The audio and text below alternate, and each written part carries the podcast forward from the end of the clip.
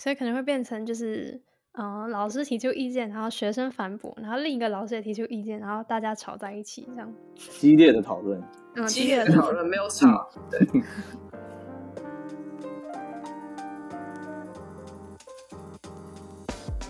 Hello，大家好，我是 Kathleen。嗯，可能有些听众知道我在这个暑假参加了教育部的精英培训计划，然后也让我对于国外的设计教育有了更进一步的想象。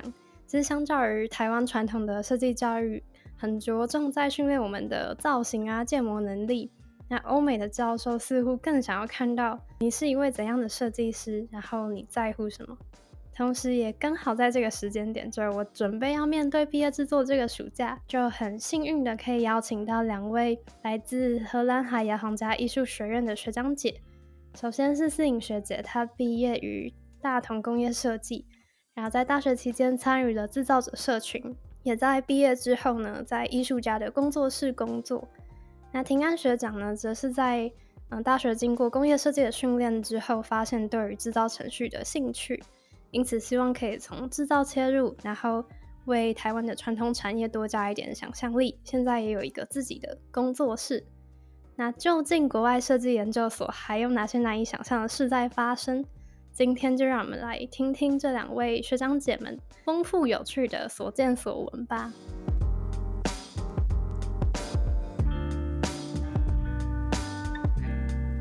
就欢迎思颖学姐跟庭安学长。Hello，Hello，嗨。那可不可以请你们就是再自我介绍一下？学长先吧。你先呐。你先啦。这样我很难接。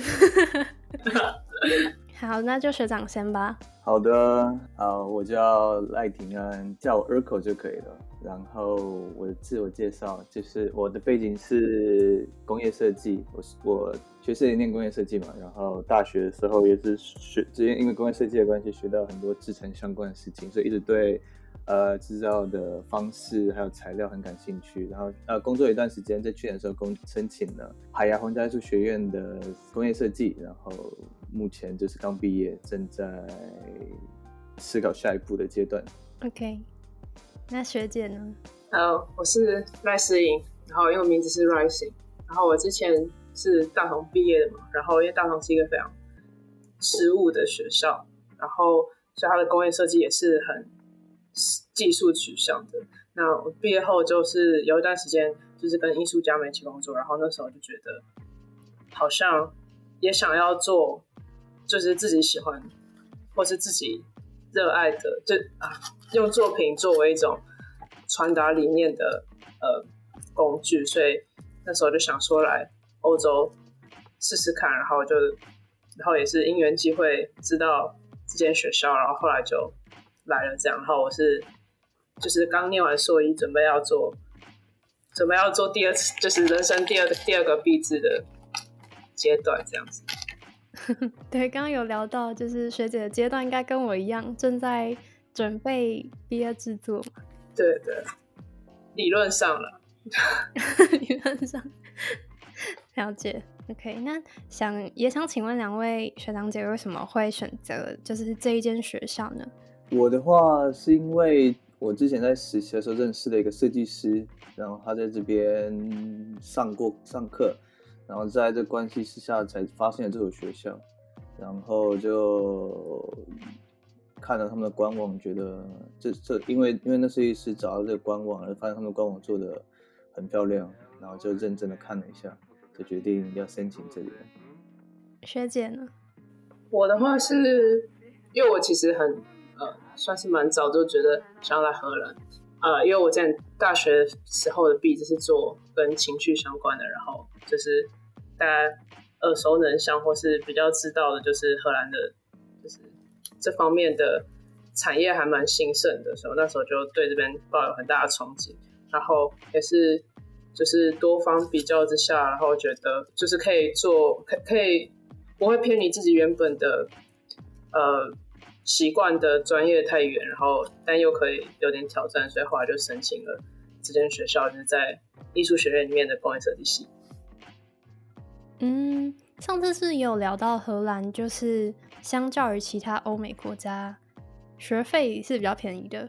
对，相对跟跟英国学校比起来，大概就是一半的费用吧。所以那当时也是其中有考虑到这部分，所以选择了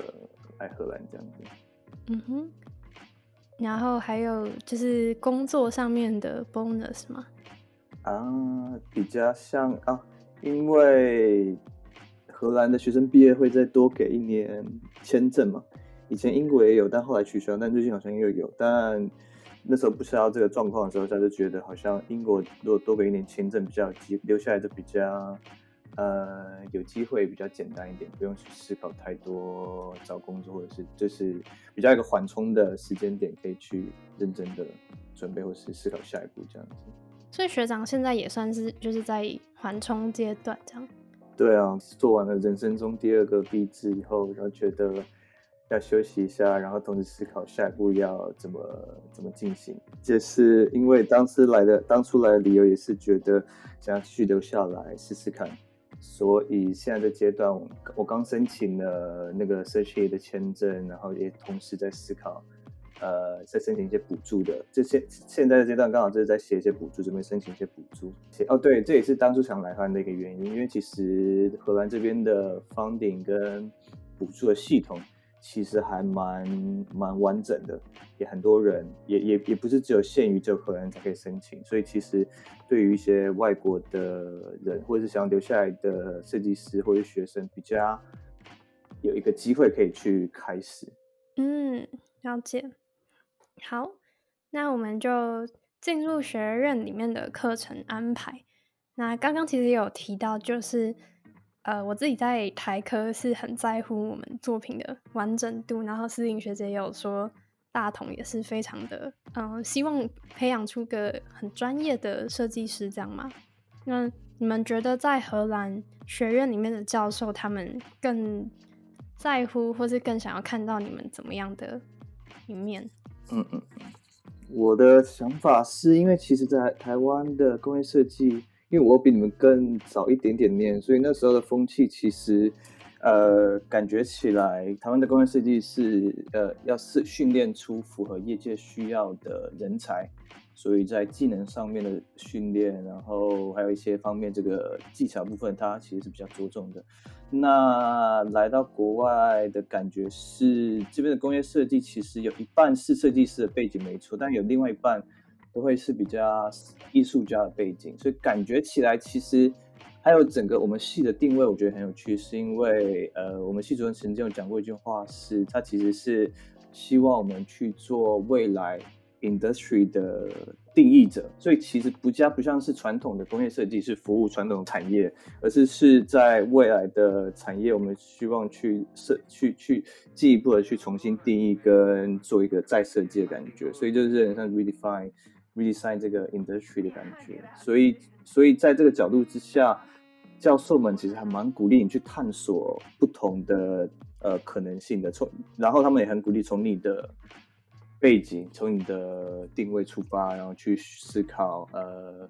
你可以为未来的产业做怎么样子的呃，你说挑战也好，或者是改变，也许会很庞大，但也许就是做这样的介入。去去进一步的开始影响这个这些不同的产业，所以我的感觉是比较像这样子。可以可以请问思颖学姐在做什么？我在卷烟，不好意思。什么？是是卷给自己抽的吗？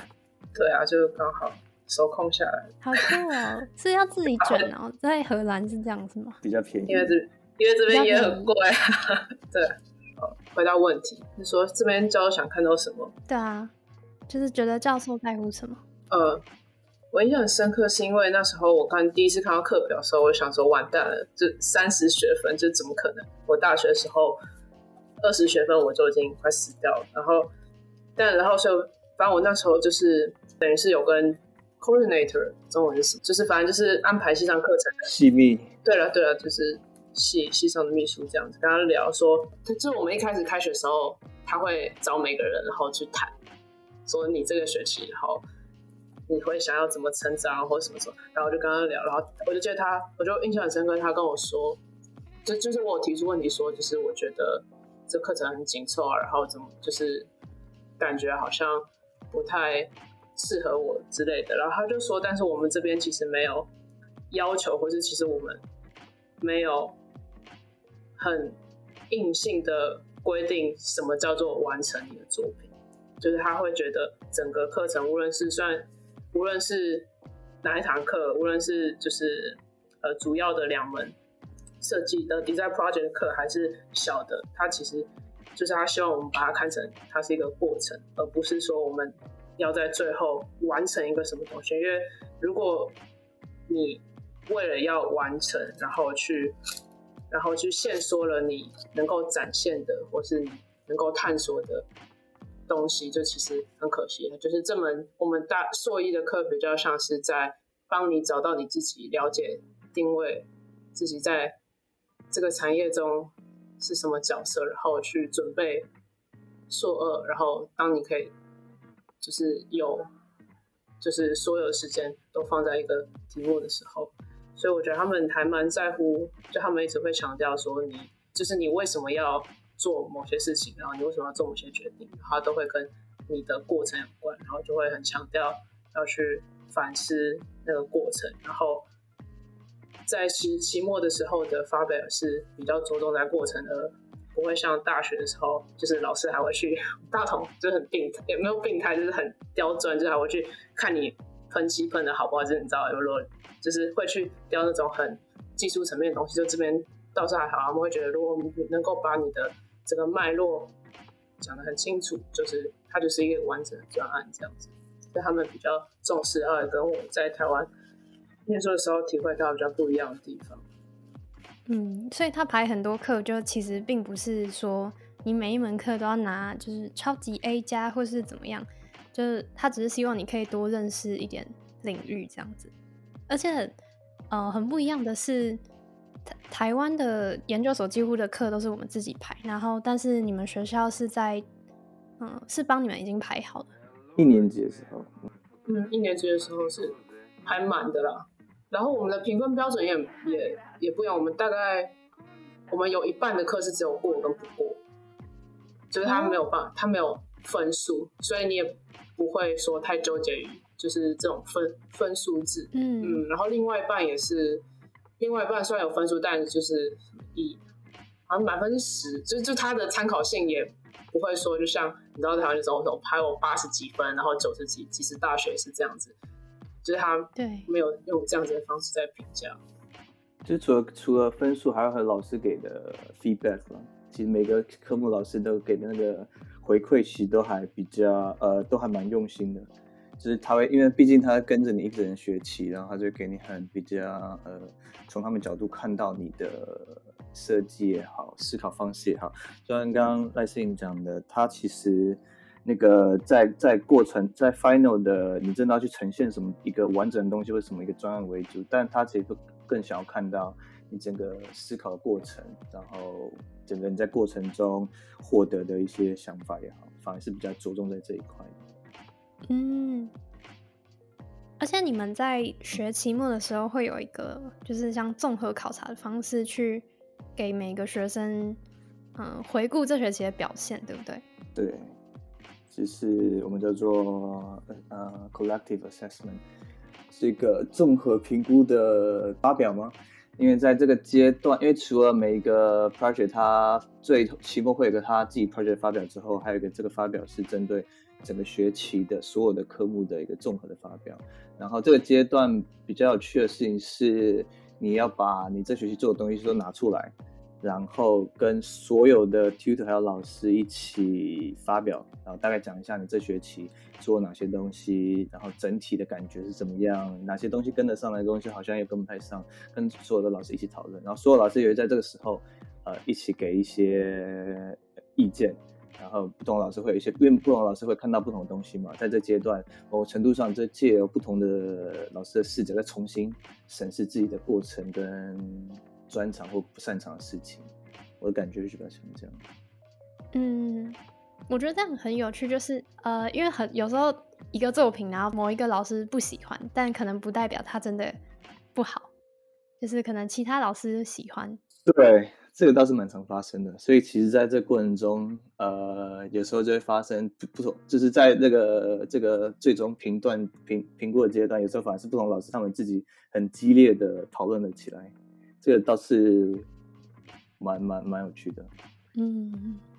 哎，还有很有趣的事情，这些学生其实大家都应该说外国学生都还蛮积极的表示自己的意见的，然后他们也很敢讲，然后甚至因为我觉得还有一个最大的差别是我们我们跟亚洲人就习惯于老师讲什么，你可能就会呃听或者是呃顺从，但其实外国学生蛮勇于去跟老师讨论或者是反驳老师的意见的。所以其实这也是蛮有趣，在学习过程中会看到的。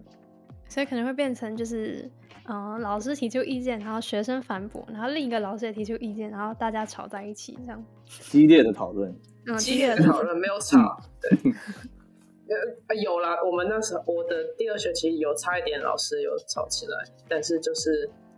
就是那个系主任，然后时间到了，然后我们把这个就是题目放在心上，然后就换下一位。说就是心态上，你会变成，你就会知道，其实每一个人看事情的方式跟他的他对一件设计的评论，其实都还蛮主观的。就是你自己心态上也会变成是说，老师在讲什么，就不会觉得哦，老师觉得这样比较好，所以我这样做，我就这样做。你反而会去思考说，他我的话啦，我就是会去想说，老师讲这个，那他。为什么会这么讲？他是看到哪个部分，然后我就会有自己的一类似一套说法，然后去跟他讨论说哪一个比较合理，这样就不会只是觉得哦，老师觉得这样好，所以我就这样做，但是没有你自己的理由的。而且其实像你反驳老师意见，如果呃你讲的也是有条有理，或者是你可以提出你真正的背景去。支持你的论点的话，其实大部分老师都会蛮欣然接受被反驳的。就就是这边老师都还蛮，也不能说鼓励，但他们其实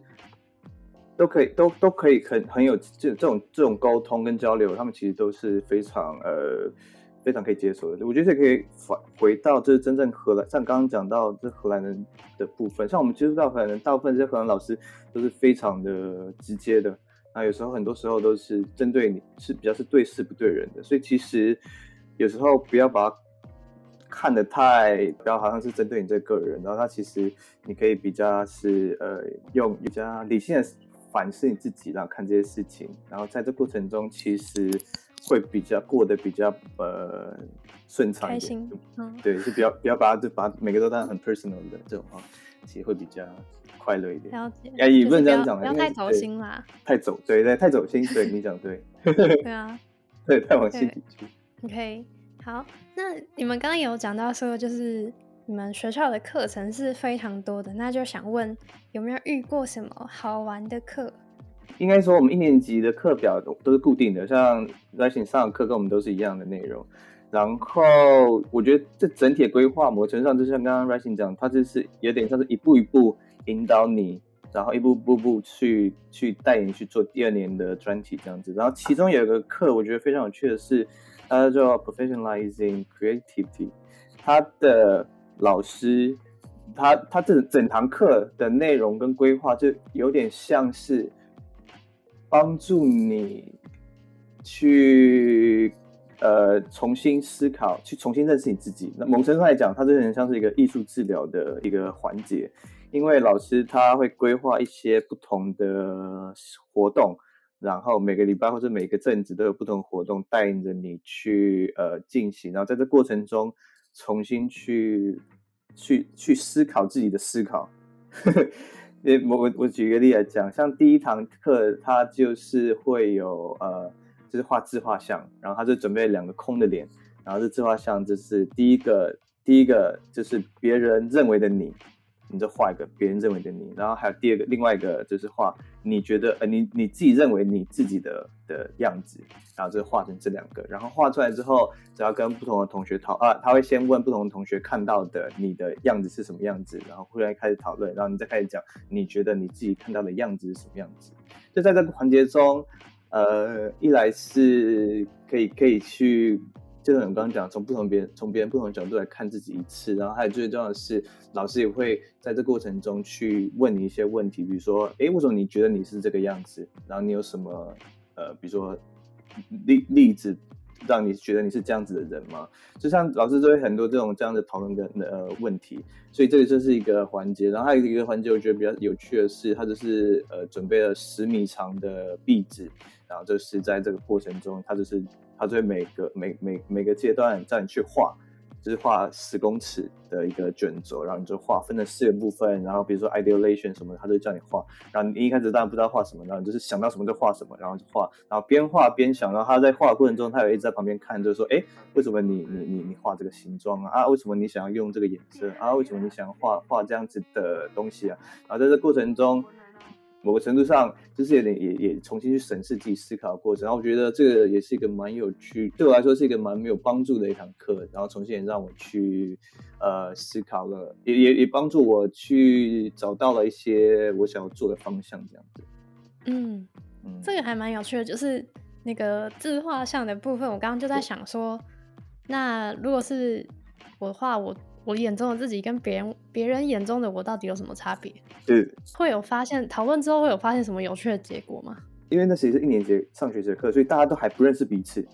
所以其实，在讲你认为你自己的时候，大家其实还大部分都没办法了解到，因为大家都还没有这么熟嘛。但比较有趣的是，就是这两间的差异如果越大，老师就会觉得越有趣。就是为什么你觉得你认为的自己的样子？比如说你的特质也好，或者是你的你的个性也好，怎么别人没有办法这么快的呃认识到呢？然后这就像这种差异吧，是呃，我觉得在这个过程中呃还蛮有趣的。那比如说是你故意隐藏了吗？还是是就是你只是你误以为你自己拥有这样子的特质呢？还是对大概像这样子？但就是就是就像我刚刚讲，这也没有什么呃，不是不是不是要攻击你什么的，它就是有点像是。讨论，然后重新认识自己的一个环节，这样子提出问题，这样让你反思。对对对，然后老师就是我刚刚讲，老师真的是会非常尖锐的问题，所以有时候其实有时候一瞬间你会被戳到，然后你就要开始冷静思考一下，然后再想一下怎么回答老师。因为你只是情绪情绪上来的话的时候，那个对就会没有办法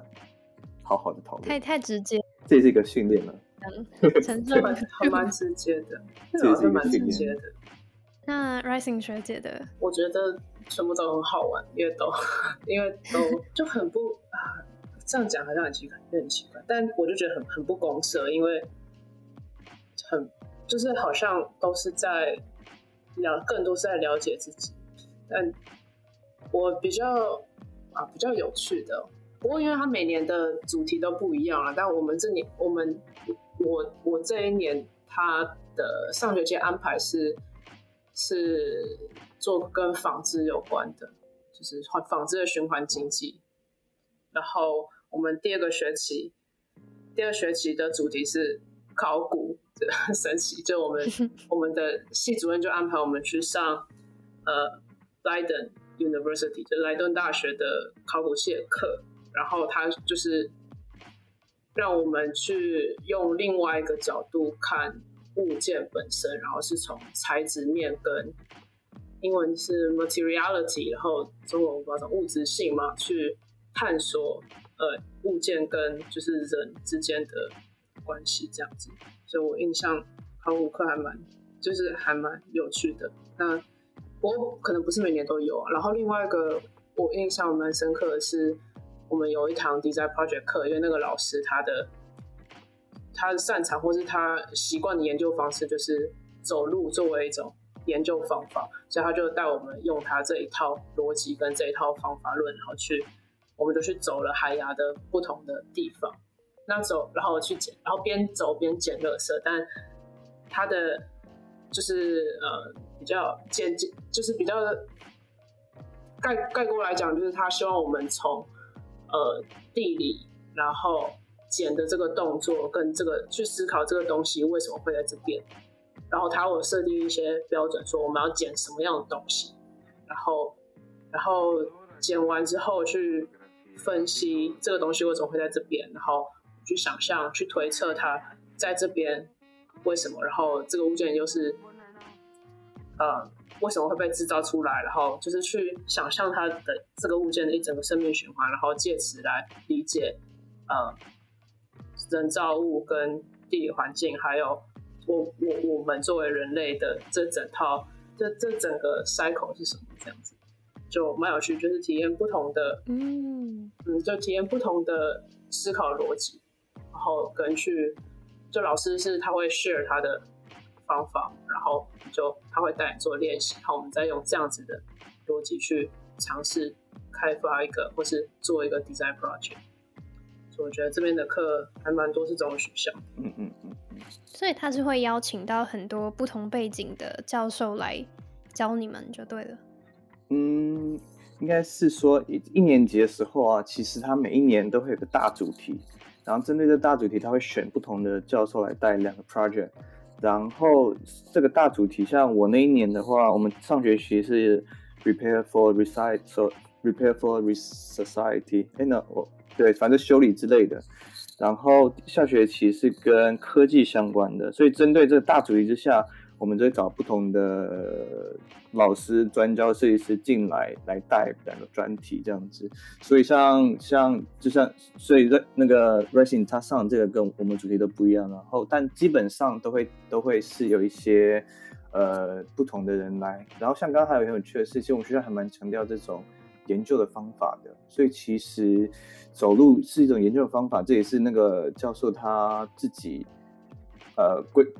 研呃整理出来的一个归纳出来的一个方法，所以其实像这种方法，然后还有不同的研究方法，像这种呃我们比较像做，他们都叫做 artistic research，就是这种研究的方法，用不同的方式去思考研究这件事情，然后甚至是引入不同的领域的研究方法进来到设计的方设计的研究，或者是这种艺术比较艺术背景的研究，是我们学校还蛮强调跟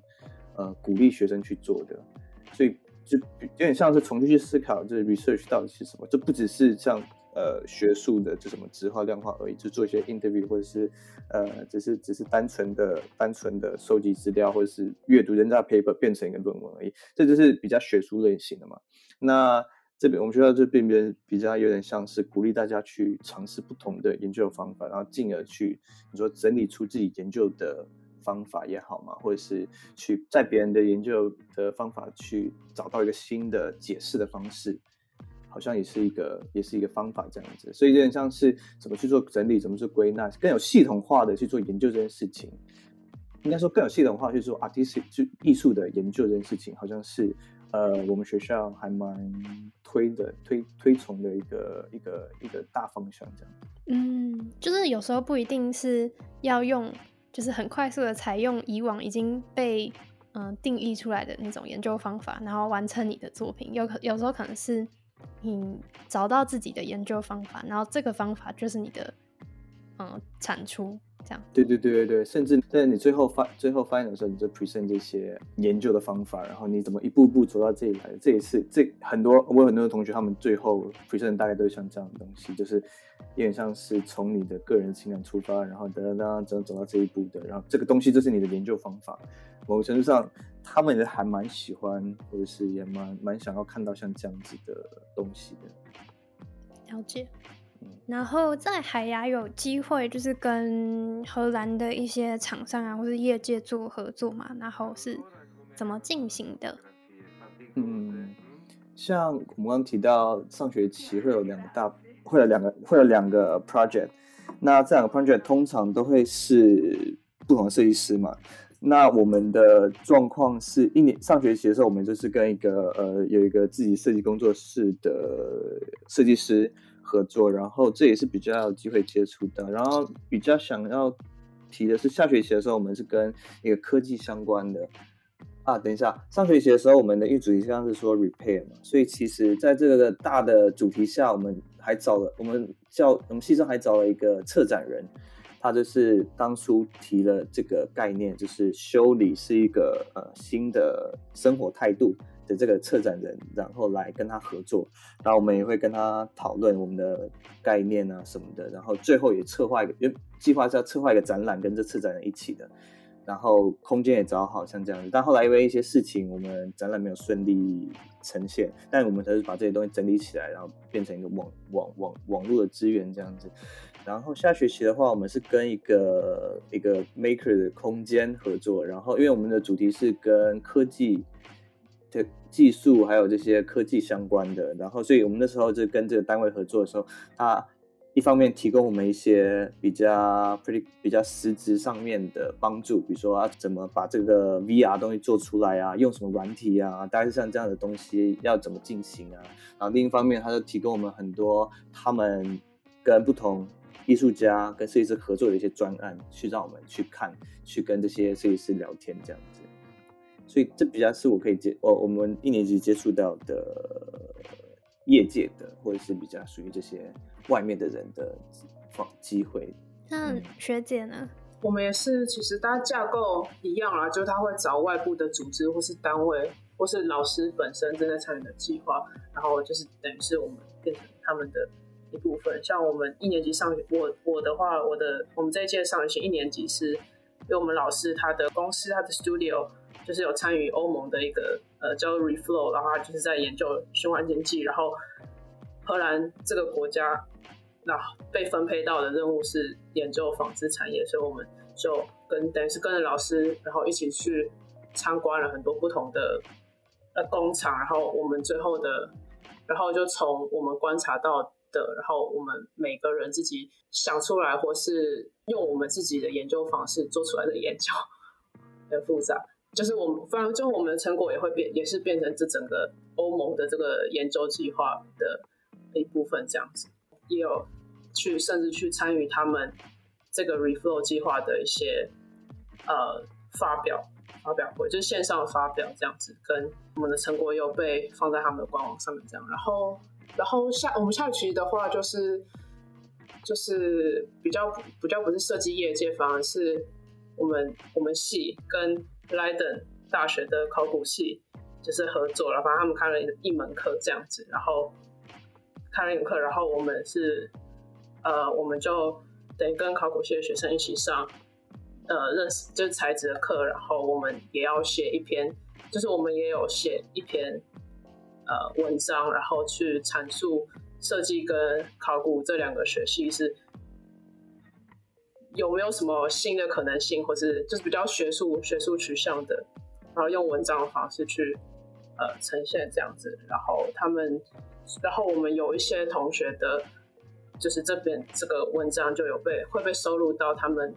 他们就是莱登考古系之后要出版的一个一本书里面这样子，所以。这也算是不是不算业界合作，当然就是学术学术之间的交流，跟这样子的跨领域的呃跨领域的协作也是蛮蛮多的。所以其实他每一学期可能是研究的专案都会不同，就对。然后可能就看教授当当那个时候当下想要做什么，然后你们就系主任会定出一个大的方向。哦，OK，应该说他们老师之间应该会有个自己的 meeting 了，但这细节我们都不太清楚。但就是感觉起来是大组呃，会有一个大的方向，然后在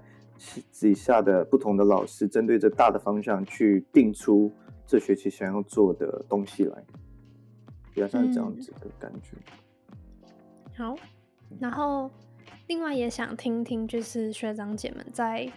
嗯，学院中做的一个作品，因为刚刚其实听了非常多的课程，然后有没有什么是自己觉得很有趣，然后整个过程大概是怎么进行的？嗯哼，我的话那时候在我我第二个学期的时候，刚刚很幸运的遇到了疫情的关系，然后开始调整成远距离上课。然后刚好很有趣的是，我们我们第二学第二个学期也是跟科技相关，就是科技啊技术相关的。然后在其中有一个 project 的方向是，那个老师他一开始开呃一开始上课的时候，他就拿了一本小书，一本一本一本小书刊，然后那书书里面是收集了所有的过时的科技。举例来讲，比如比如说像那什么呃二进位制的线。计算机，然后还有一种什么风车，它里面都是收集了各种呃，这种已经没有人在使用的技术物。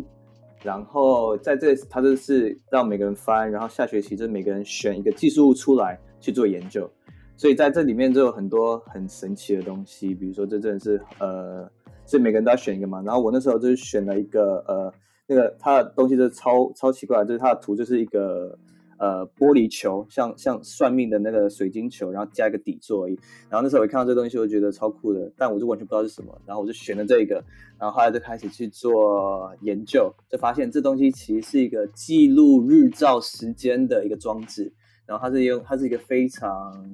analog 方式去记录的，因为它就是一个水晶球嘛，所以这是凸，它就是一个凸透镜，所以当太阳集中，呃，太阳照它的时候，它就会开，它就像放大镜一样去烧出东西来嘛，所以它就是一个算是一个三 D 的一个球，所以它的球，它的烧，它就会去，当太阳出来的时候，它就会在后面有一个纸，它就会在那个纸上面去烧出一个长度，所以就可以记录出呃这个时间，呃这个这个区域的日照时间是多少，但因为这个限制是很多嘛，比如说呃。呃，有没有云啊什么的？但这东西在某某某些地方，它就会去做使用。然后那时候就觉得是事情，呃，这个东西好像还蛮有趣的。我就从这个东西开始下手去思考，去开始做研究。所以我那时候的研究方向就是有关于这个太阳的日照的这个这个方式。然后最终我是做出了一个系列。但这个，因为还有还有这个东西也牵扯到，因为那时候我们是在远距离上课，然后每个人都被锁在家里面，然后所以某个程度上，大家对于时间的感受就越来越呃混淆。所以那时候我的想法就是，一来是大家都会一直强调，就是像我们讲的一样，日出的做日出的日落的息嘛。然后那时候我就想说，因为既然大家都对于这些日照这么有呃连接的话，那我就我们就从。从这方向出发去开始从思考，就是有关于日光跟时间的跟人的关系这样子，然后最后我就设计一个系列，一个就是有关于有关于时间跟人的一个一个装置这样子，然后其中有一个小的桌灯系列，就是像是呃日晷，就是有一根，然后太阳照会有影子嘛，然后我就是用反过来的方式，我就中间一样是有一根圆柱，然后里面有 LED 灯，然后这 LED 灯会旋转。三百六十度，然后转一圈就是二十四个小时这样子，但它并没有刻度，然后它就是会有一个像小托盘的东西，然后就是你自己去在这托盘上面放出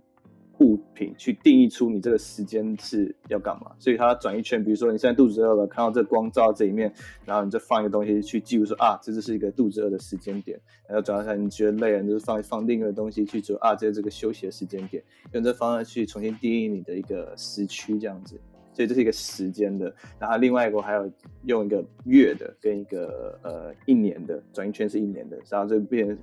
一个是立灯，一个是吊灯这样，用这样的方式去去去重新讨论时间跟光的关系这样子。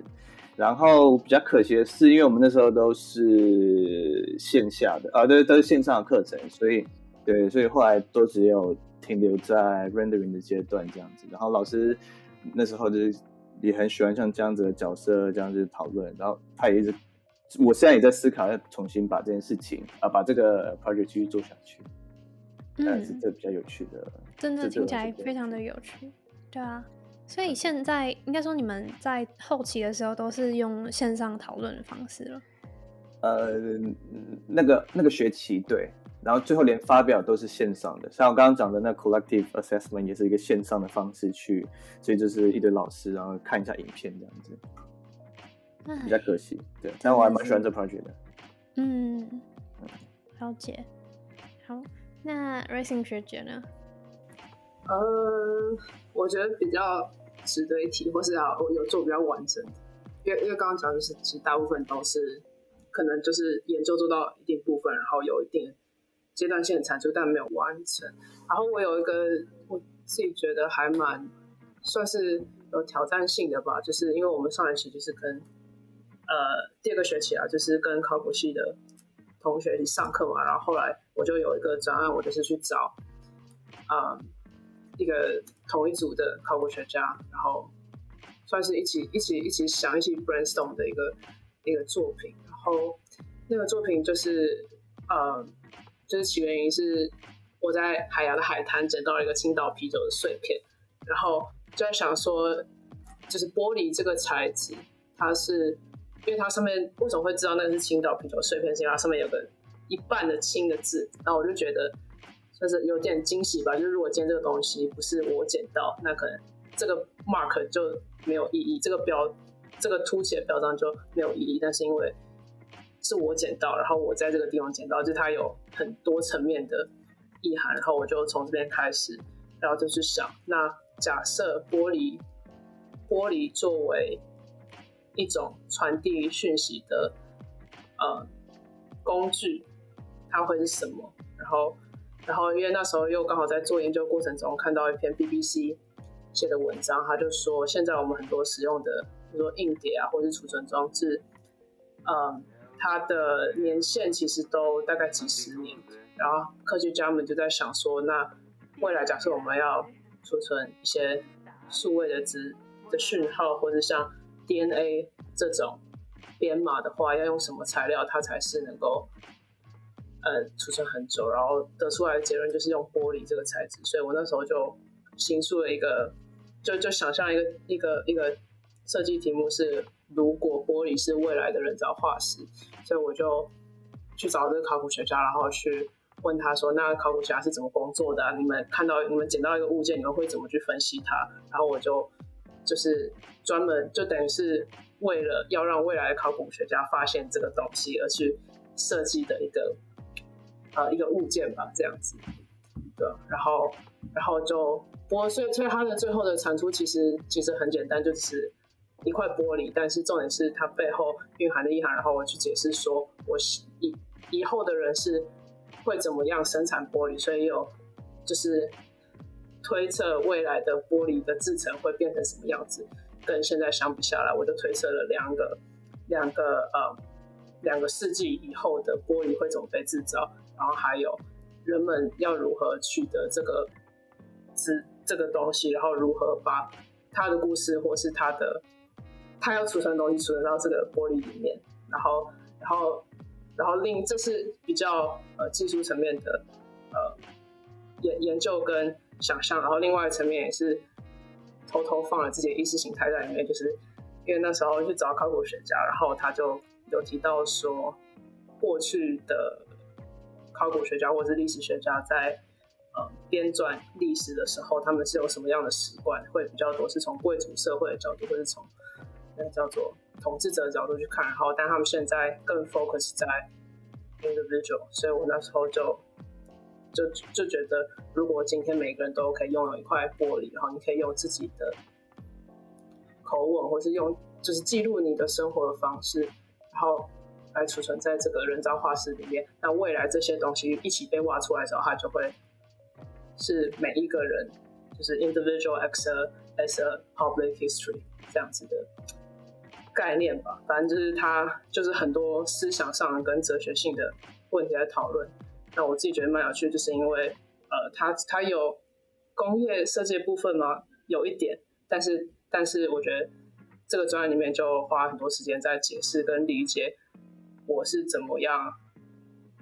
我我我期望的未来或者什么，然后我如何透过这一个小小的物件，然后来来讲。这件事情，这让我一直想到那个，就是瓶中信。如果在大海漂流的时候要丢一个那个 软木塞瓶中信，是因为玻璃它是可以呃留存很久的东西吗？它就它的原原料比较单一，然后它虽然会碎，就它本身是很。比较脆弱，但是如果你是储存数位资讯或者什么的话，它其实它的比较不会因为环境的变化跟时间，然后那个那个呃，就像你就像今天如果硬碟，它如果它会随着那个磁带，它会随着时间慢慢崩解，但是玻璃比较不会。我查到是这样子。嗯，了解。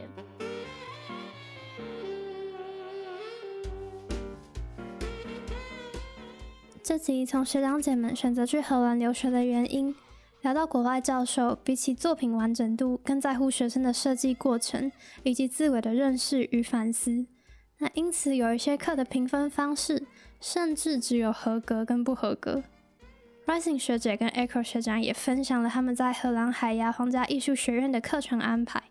那有趣的是，他们上了很多很不公社的课，像是艺术治疗、走路学跟考古课等等，也多了很多跨领域合作的机会。最后，学长姐们分享了两个自己的作品，可以看到教授们的出题方式不是传统一台吹风机或是车子，而是变得更加活泼自由。让学生充分思考自己的设计脉络跟研究方法。下一集我们会轻松一点，聊聊在荷兰的生活。荷兰人真的都会吸大麻吗？迎新的烤肉趴居然没有肉。那学长也会分享自己在英国的接案经验。如果你喜欢今天的节目，别忘了在 Apple Podcast 下方留言订阅，并且可以在 IG 上面搜寻 BND 底线 LAB 就可以找到我们。那就谢谢你今天的收听，我是主持人 Kathleen，我们下周见。